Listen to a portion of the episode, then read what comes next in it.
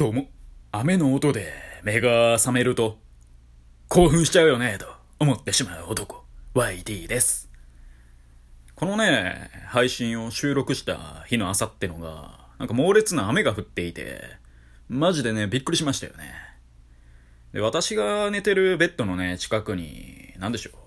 ベランダの窓っていうよりかはなんか小窓みたいなのがあって、で、そこをね、基本的にはいつも全開にしてるんですよね。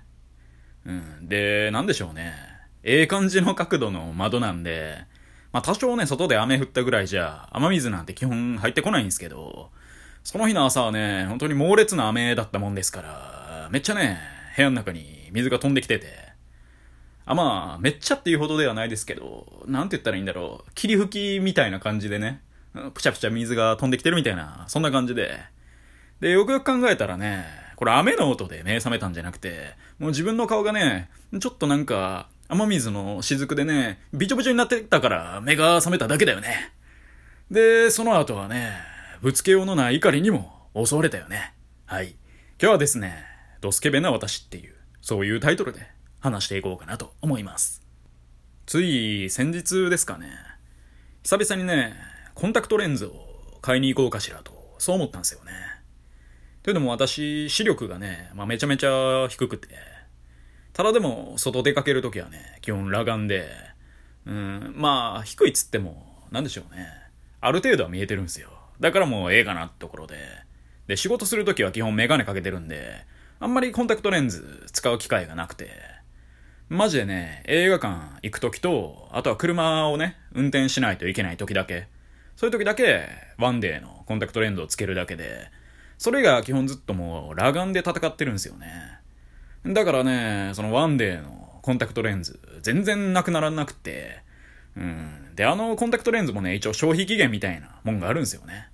それのギリギリまで残っちゃってるみたいな、そんな感じだったんですけど、まあ、とうとうね、その予備も全部なくなったんで、久方ぶりにね、コンタクトレンズ買いに行こうと、そういうことになってね、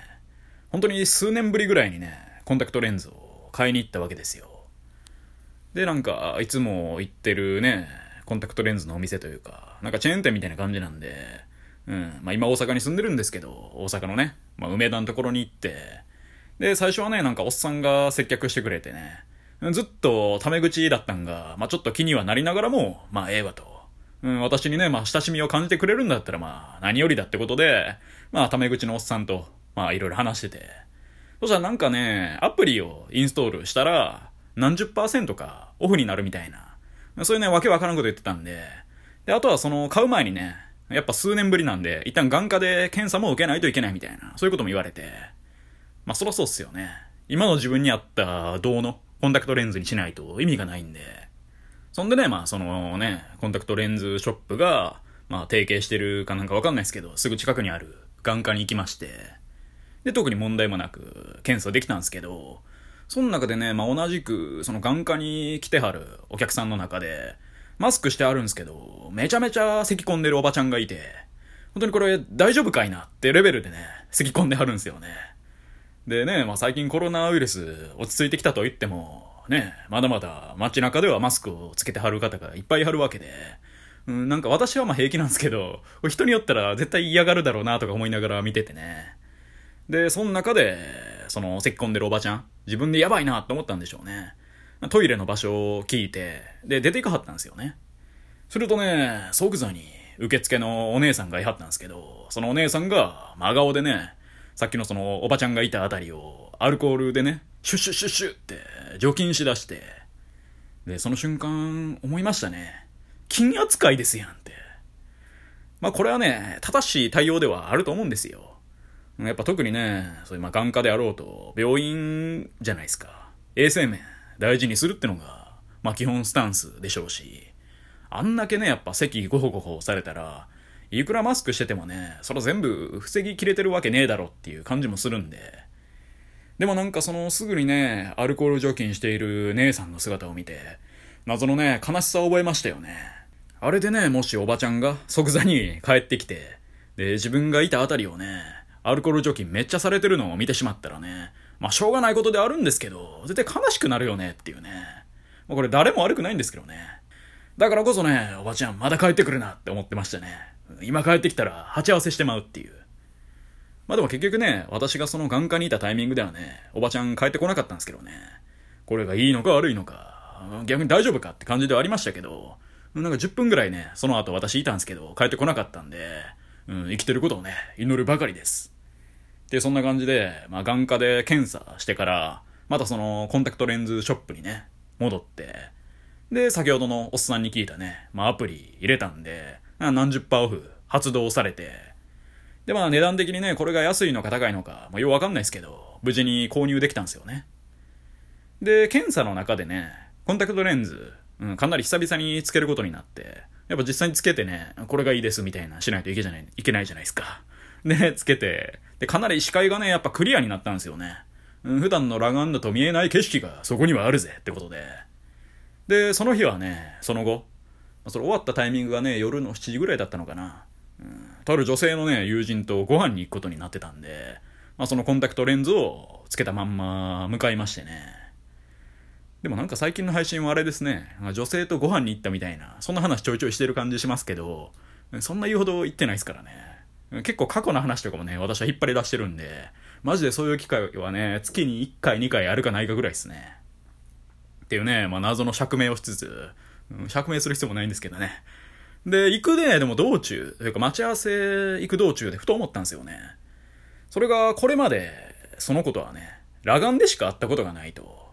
うん、まあ友達って一応言ったんですけど、まあ結構なんか微妙な関係性なんで、うん、なんかね、なんとも言えない関係性なんですよ。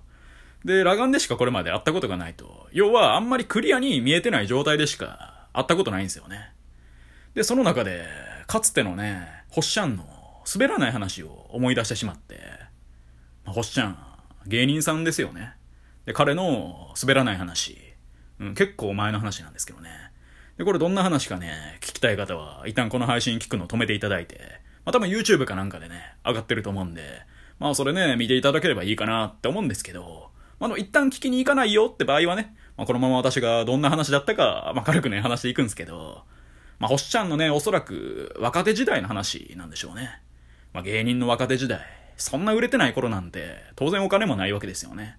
でもその中でも、星ちゃんをね、常に支えてくれる彼女がいたと。でね、その当時の星ちゃんは目がすごい悪くて、あんま見えてないなってね、日々思ってたんですって。で、これじゃね、日常生活にも支障をきたすわってことで、ある日コンタクトレンズを作りに行ったと。